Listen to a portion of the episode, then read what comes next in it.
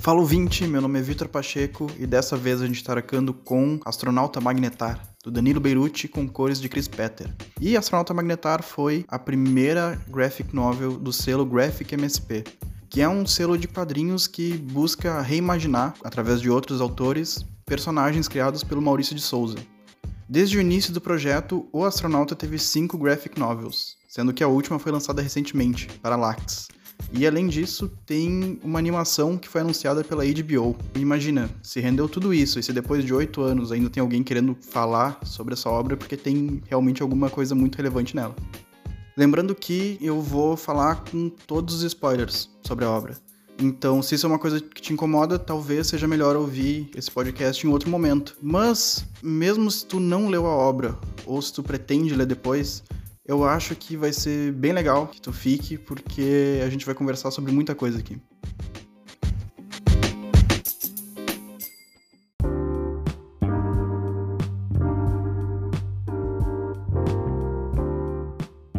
Mesmo quem nunca ouviu falar do selo Graphic MSP, deve saber que saiu há pouco tempo atrás um filme da Turma da Mônica com atores de verdade, tem o Rodrigo Santoro fazendo uma baita de uma atuação, tem a Mônica Iose, e essa história, Laços, que foi pro cinema, é baseado em uma das Graphic MSP, que é a segunda, que saiu logo depois de Astronauta Magnetar.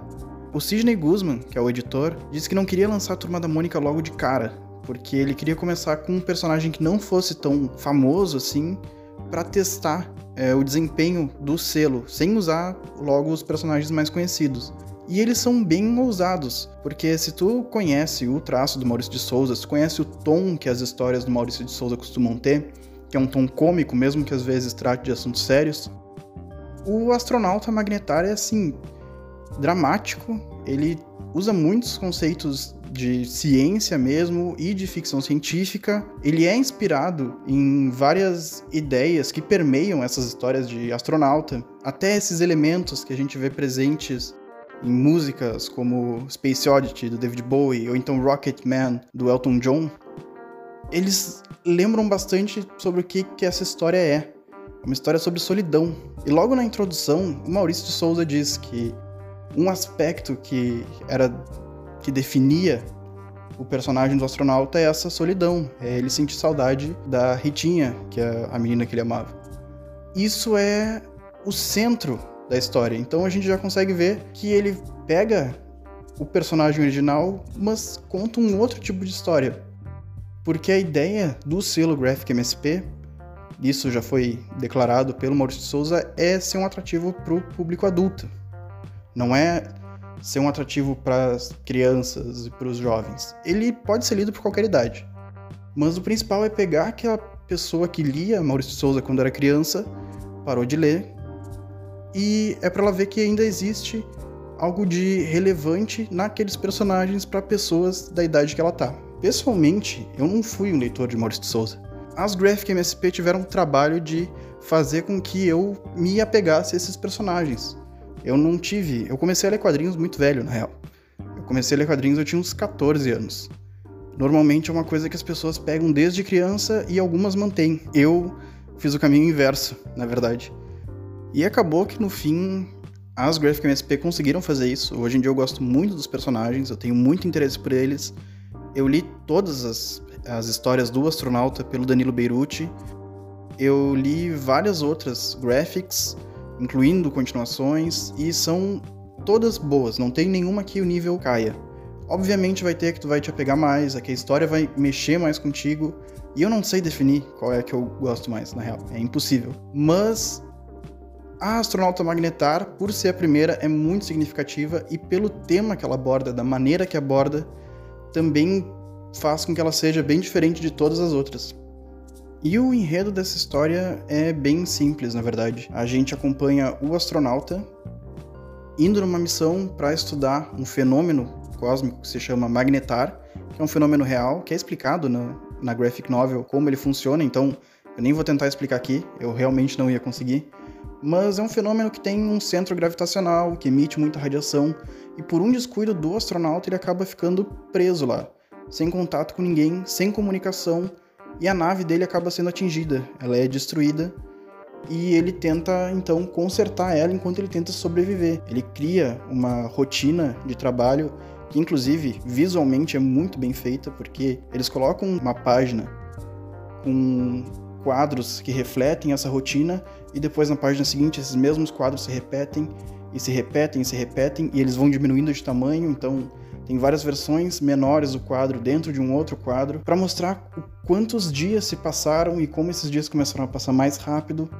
Toda essa parte visual da graphic novel é muito bem feita. E eu acho que já vale dar um destaque aqui para as cores da Chris Petter. A Chris Petter, que é a colorista dessa HQ, ela foi indicada ao Prêmio Eisner, que é o maior prêmio de quadrinhos do mundo. E assim, ela é a melhor pessoa para fazer essa história do astronauta, porque as cores são fundamentais. Se tu pega, por exemplo, as cores que tem no início da história, que mostram a infância do astronauta, ele conversando com o avô dele, a paleta que é utilizada lá um, tem um tom mais amarelado, algo que lembra um ambiente ensolarado. Quando tu vai para o espaço, tem um azul, tem um, uma ideia de algo muito mais frio. E também depois tem uma parte que acontecem algumas alucinações que a gente vai falar mais para frente, em que o roxo e o lilás predominam. Então as cores já te indicam que o tom daquela história está mudando, junto com as cores. Eu não sei se isso foi algo que partiu do roteirista, que ele disse: Olha, eu quero que tu deixe bem marcado quando um ambiente muda, quando o tom da história muda, ou se é algo que partiu da Cris. Pode ter partido de qualquer um dos dois, os dois são ótimos, e assim, o trabalho que eles fazem visualmente é muito bom.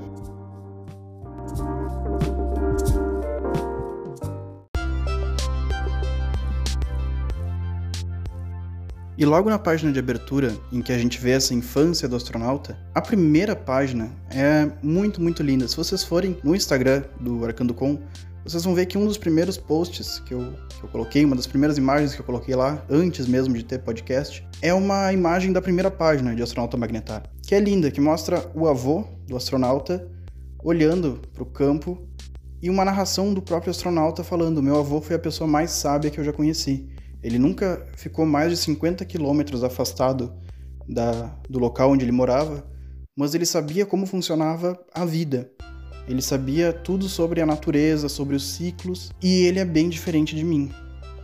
Então, toda essa infância do astronauta, a gente aprende que ele muitas das coisas que ele descobriu foram com o avô dele. O avô dele ensinou muito para ele. Ensinou a preparar uma arapuca, uma armadilha.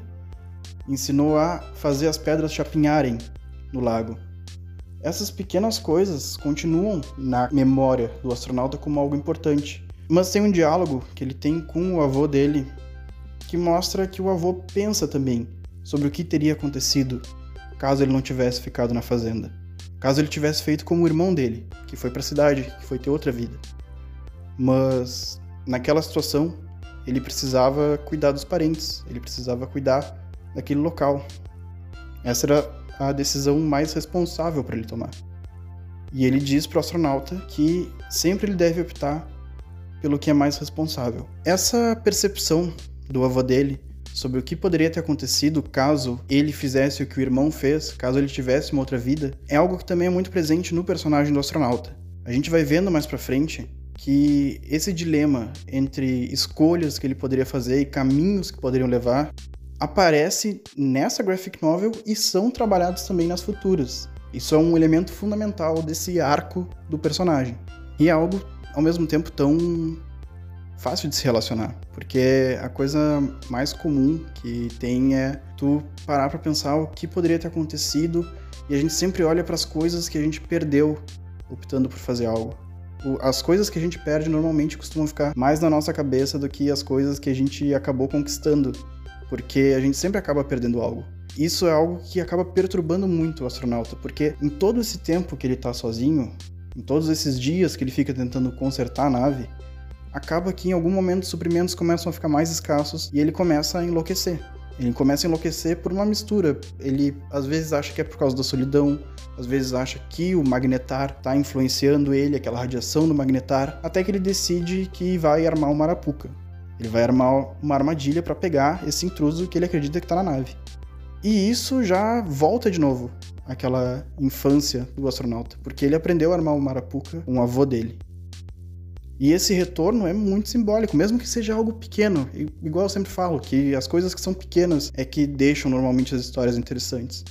Isso é um detalhe, não é destacado. Isso é um diálogo lá no início, em que ele diz que aprendeu a armar uma arapuca com o avô dele, e isso retorna quando ele tenta pegar esse intruso.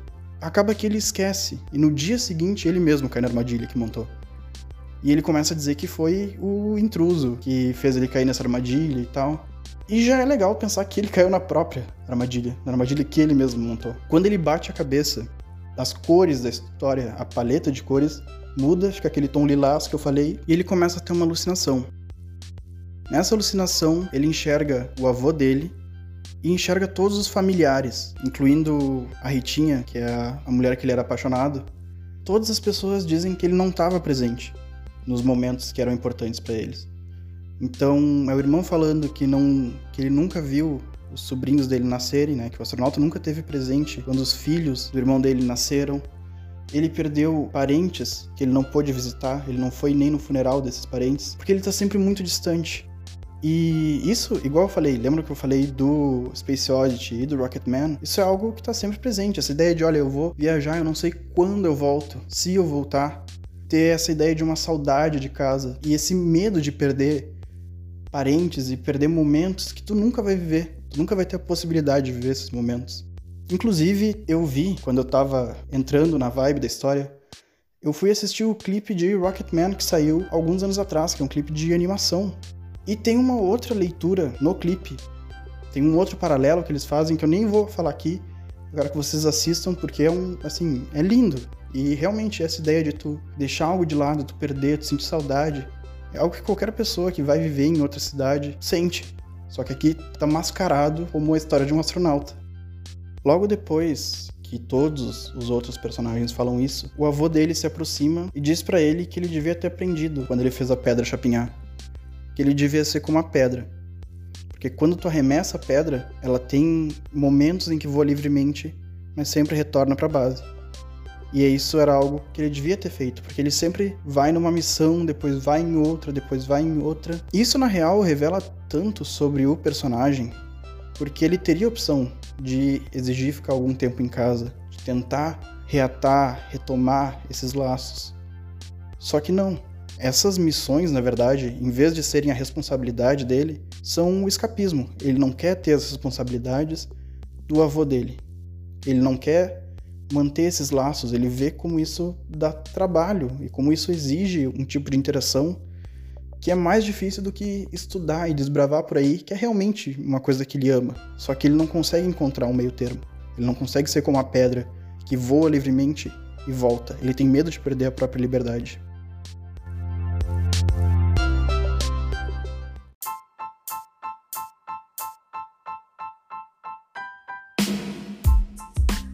Eu li trechos de um livro que se chama O Dilema do Porco Espinho, do Leandro Carnal, que ele retoma esse conceito do dilema do porco espinho ou do ouriço, que é do Schopenhauer, que fala que os ouriços são animais que sentem frio, por isso eles precisam viver em grupo, só que quando eles se aproximam muito um do outro, eles se espetam.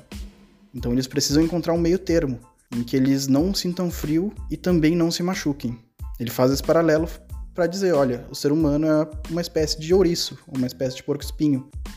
Isso é muito bem trabalhado, isso é na verdade o tema principal de Evangelion, do anime. Todas as coisas psicológicas que acontecem, as coisas físicas envolvem esse tema da relação interpessoal e do que isso pode acarretar em alguém, do, da responsabilidade que é ter uma relação interpessoal. E é essa responsabilidade que ele não quer ter, porque ele quer ter a liberdade e ele tem medo de se machucar e de ser o porco espinho que machuca também.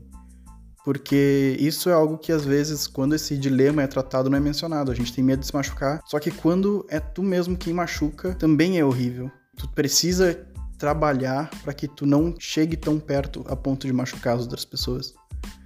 E o astronauta, ele se isola. Ele se isola no frio. Lembram que eu falei que as cores que apareciam no espaço davam muito uma sensação de frio. Então, eu acredito que nada disso é por acaso, mesmo que seja inconsciente. Todas essas atribuições, elas têm relação, essas atribuições de cores, da forma com que algo é desenhado, tudo está dentro da história para cumprir alguma função, para permitir alguma interpretação. E logo depois que o astronauta tem essa conversa, ele volta a ficar consciente, e aí já tem algo bem legal da gente pensar, que é essa relação de solidão que muitas vezes ela pode se relacionar com a loucura, né, com a perda de sanidade, com essa viagem que ele teve, como também com a razão. Então muitas pessoas se isolam para escrever algum livro. Eu tô isolado nesse momento para gravar um podcast, mas as pessoas se isolam para ter a possibilidade de criar algo, possibilidade de chegar a alguma conclusão. E toda essa solidão do astronauta tanto serviu para ele enlouquecer quanto para ele chegar a uma conclusão. Depois que ele tem essas alucinações, ele percebe que esse tempo todo ele ficou tentando consertar a nave, sendo que o que ele tinha que fazer era abandonar a nave sendo que isso era uma ideia que nem tinha passado pela cabeça dele. Ele pensa então em usar os pequenos asteroides que tem lá para darem algum impulso para ele, ele ia pulando de um para o outro através da, da gravidade. E como uma pedra, ele ia se afastar daquele local, ia se afastar da interferência da radiação do magnetar e ia tentar chamar por ajuda, mas ele tinha pouco oxigênio acaba que ele perde a consciência no espaço enquanto tá tentando chamar ajuda e um robô salva ele, uma nave, hospital. A primeira coisa que ele fala é que ele não quer retornar à missão. Ele fala que ele quer ir para casa. E a história acaba aí. Na época que saiu, eu lembro que teve um review, que acho que nem tá mais disponível, em que o cara falava que a história era ruim, porque ele devia ter morrido. Só que se ele tivesse morrido, eu sei que o personagem morrer é algo que parece mais adulto, e até o próprio Sidney Guzman, o editor da Graphic MSP, fala que eles não podiam matar o personagem do Maurício na primeira graphic novel, sabe? Isso perderia completamente o sentido da história. É uma história que, no final, ele dizer que ele quer voltar para casa é essencial. Se não tem esse momento, tu não conclui o arco do personagem nessa graphic novel. Que, como eu falei, tem as continuações, mas ela funciona de forma fechada. As outras também funcionam, mas essa é que se fecha melhor, tematicamente e através do roteiro também. As outras se relacionam muito mais uma com a outra. Lembram que eu falei de Evangelion? Que Evangelion tem coisas do roteiro, das lutas que estão acontecendo, que tem muita relação com a metáfora e com os aspectos psicológicos. No astronauta é a mesma coisa. Quando a pedra que está chapinhando é mostrada lá no início, já está falando do que vai ser retomado na alucinação, fala também da forma com que fisicamente ele tem que se distanciar de lá, ele faz como uma pedra e vai pulando através dos, das bases, e também fala sobre ele ter um tempo de voltar e de tentar criar esses laços. Isso é algo que continua sendo trabalhado nas histórias seguintes, mas que também tem um pouco a ver com masculinidade, né? Porque sempre tem essa ideia de o cara vai viajar e ele não sabe quando volta, ele é uma família, mas ele tem que fazer isso porque isso é responsabilidade dele. Então, o que mais tem é filmes com isso aí, dizendo, ó, oh, eu vou me sacrificar pela minha família, então eu vou passar essas dificuldades. Mas o astronauta trabalha isso de uma forma diferente, por quê? Primeiro de tudo, porque ele trata isso como um problema, não como algo que tu deva sentir orgulho. E o outro é que ele não chegou a criar esses laços. Normalmente, esses laços vêm da esposa ou dos filhos. E o astronauta ele ficou tão dedicado a seguir a carreira dele, a seguir os sonhos dele, que ele não teve coragem de criar algum laço desse. Não que a pessoa seja obrigada a casar, a ter filhos, mas a gente percebe como isso é algo que perturba ele, que não é algo que ele não desejava, é algo que ele teme. E isso é muito legal, na real. Isso é algo que subverte bastante esse estereótipo do cara que se sacrifica e do cara que faz de tudo pela família, inclusive ficar longe por muito tempo que ele sente saudade. O astronauta, na real, sente saudade, já citando o poeta, ele sente saudade daquilo que ele não viveu.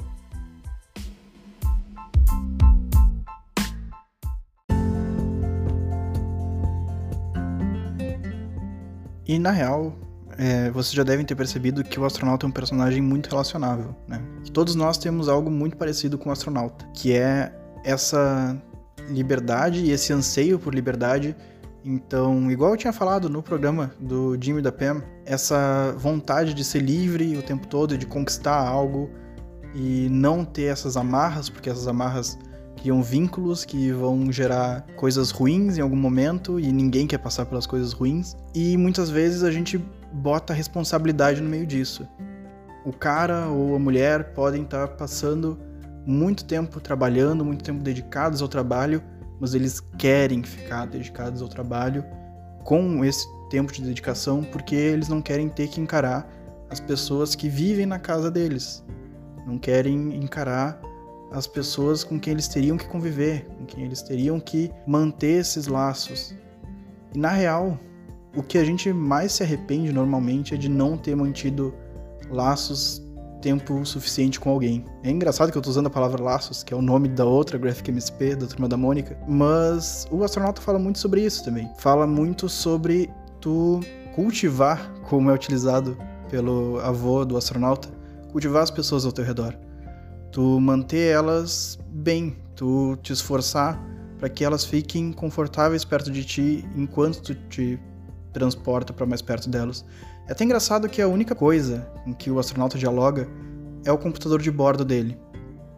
Na edição, nos extras da edição, é mostrado que pensaram em fazer ele interagir com um ET, com um robô, mas que no final optaram por deixar ele sozinho e foi a melhor ideia que podiam ter. Ele sozinho é muito mais representativo e ele conversar somente com o computador também é muito representativo nessa fuga que a gente tem. Então, se tu tá conversando com um computador, tu pode fingir que é outra pessoa, tu não precisa ter os defeitos que tu tenha medo que fiquem expostos para quem vai te ver pessoalmente.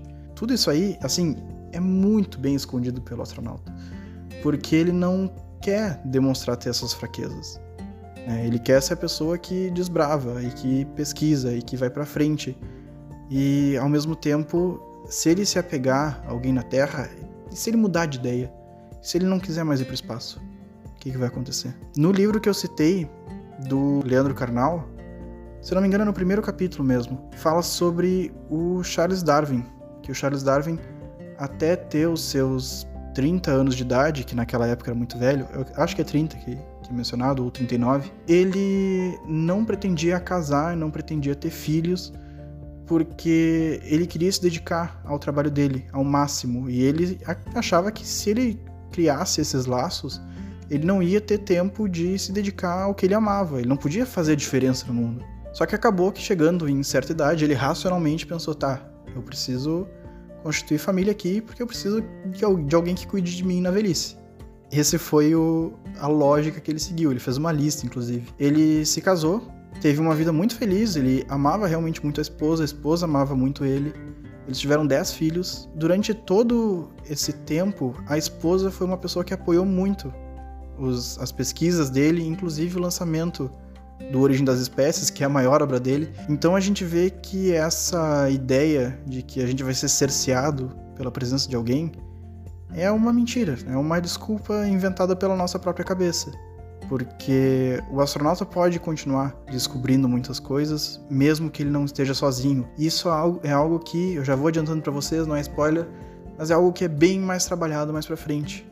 Ele ter essa, essa proximidade com alguém, e ele saber que ele pode perseguir os sonhos dele sem estar sozinho é trabalhado mais para frente. Então o que a gente descobre, na verdade, com essa graphic novel é que todo mundo tem que ser tipo pedra, pedra que chapinha na água. Todo mundo tem que ser livre, todo mundo tem que voltar para a base, mas outra coisa que foge a metáfora da pedra é que muitas vezes a gente pode ser livre sem estar sozinho.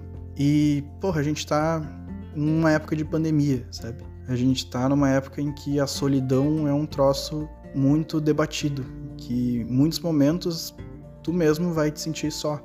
E agora a gente tem um computador, a gente tem um monte de coisa que nos permite conversar com pessoas em qualquer lugar do mundo, manter contato com qualquer pessoa. Mas a gente sente saudade, a gente sente vontade de fisicamente estar presente com alguém. A gente sente vontade de aglomeração. Muita gente que odiava aglomeração, odiava gente muito próxima, tá com saudade agora. Porque, querendo ou não, a gente é ouriço. A gente sente frio. E é um momento em que a gente tá com muito frio.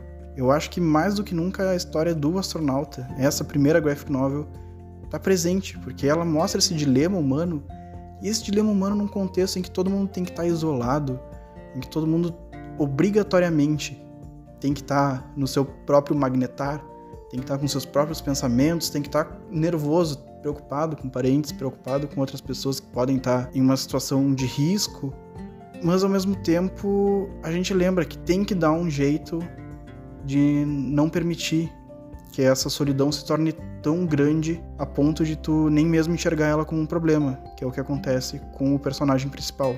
No final de tudo, o que a gente tem que tentar fazer, ainda mais na situação atual, é ficar numa distância segura, mais do que nunca, para que a gente não fira ninguém, não se fira e consiga evitar esse frio.